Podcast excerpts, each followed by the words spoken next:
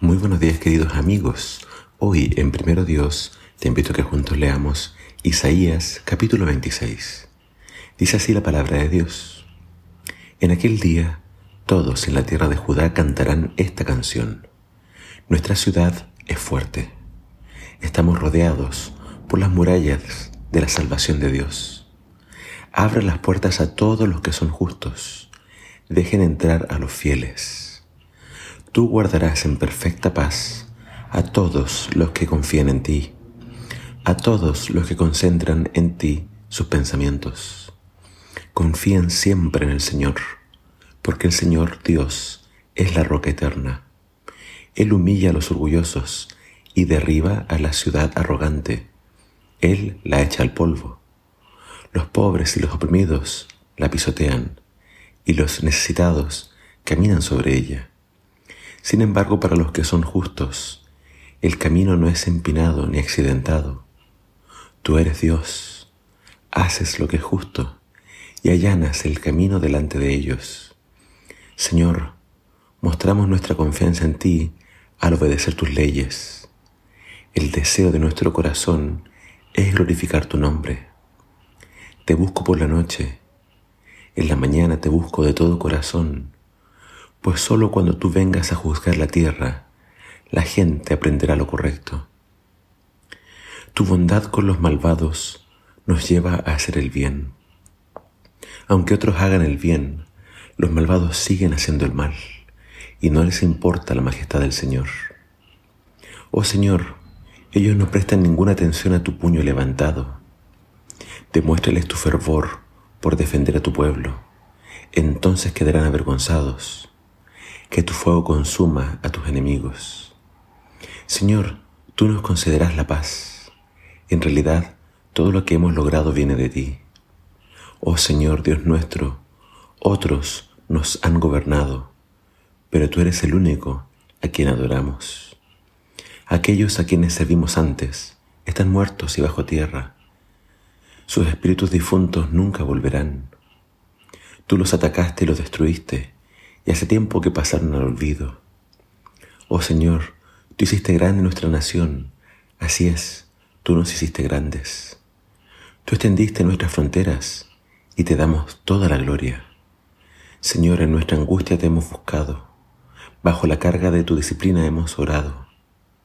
Como la mujer embarazada se retuerce y grita de dolor mientras da a luz, así estábamos en tu presencia, Señor. También nosotros nos retorcemos de agonía pero nuestros sufrimientos no resultaron en nada. No le hemos dado salvación a la tierra, ni le trajimos vida al mundo. Pero los que mueren en el Señor vivirán, sus cuerpos se levantarán otra vez. Los que duermen en la tierra se levantarán y cantarán de alegría, pues tu luz que da vida descenderá como el rocío sobre tu pueblo en el lugar de los muertos. Ve a tu casa, pueblo mío, y pon cerrojo a tus puertas. Escóndete por un breve tiempo hasta que haya pasado el enojo del Señor.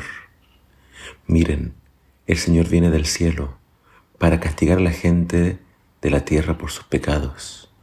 La tierra no seguirá escondiendo a los asesinados, los sacará a la vista de todos. Este capítulo es continuación de lo que hemos estado leyendo. Lo que dijimos es este apocalipsis en el libro de Isaías y hemos estado hablando acerca de cómo Dios va a destruir la muerte. Y en resonancia con eso, en este canto de alabanza de Isaías, se asegura la resurrección de los justos. En los versículos finales, claramente dice que los muertos resucitarán, se levantarán otra vez y alabarán a Dios. Pero claramente los que resuciten en el día final, cuando Jesús vuelva a la tierra, son aquellos que son justos, son aquellos que, como decía al principio del capítulo, sus pensamientos han perseverado en el Señor, concentraron en Dios sus pensamientos, confiaron en Dios, no eran, no fueron orgullosos, sino que confiaron en Dios y esa confianza, como dice el versículo 8, se demostró también en su obediencia a la ley de Dios. Entonces, eh, Apocalipsis, el Apocalipsis de Isaías nos muestra de que cuando Jesús venga por segunda vez, Dios destruirá a todos los orgullosos, destruirá a todas estas ciudades enemigas de Dios. Pero en cambio, acá también se habla de la seguridad que va a haber dentro de los muros de Jerusalén. Y cuando leemos Apocalipsis, Apocalipsis habla de una nueva Jerusalén. Y a esa ciudad van a entrar todos los justos, que también lo dice acá Isaías. Isaías habla de que serán bienvenidos en la nueva Jerusalén todos los salvos, y allí dentro estarán seguros. En cambio, afuera de la nueva Jerusalén, todo va a ser destruido por el fuego. Entonces, la invitación que hace Dios es, búsquenme, confíen en mí, anden en mis caminos, y yo los voy a invitar a vivir en una ciudad completamente nueva, donde va a morar la paz y la justicia. Y afuera entonces habrá destrucción. Eh, es interesante que este canto de alabanza está centrado en los actos del Señor. Dios ha sido misericordioso con todos los que se arrepienten, con todos los que lo buscan. Y el enemigo último en destruir Dios será la muerte. Y los que hayan muerto, no importa hace cuánto tiempo atrás, volverán a la vida.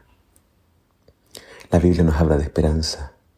La Biblia nos habla de un reencuentro entre los que estemos vivos para cuando Jesús venga y los que hayan bajado al descanso. Así que no dejes de confiar en el Señor. No dejes de centrar en Él todo tu amor, todas tus esperanzas. Confía en Él, vive por fe y espera su regreso. Que el Señor te bendiga.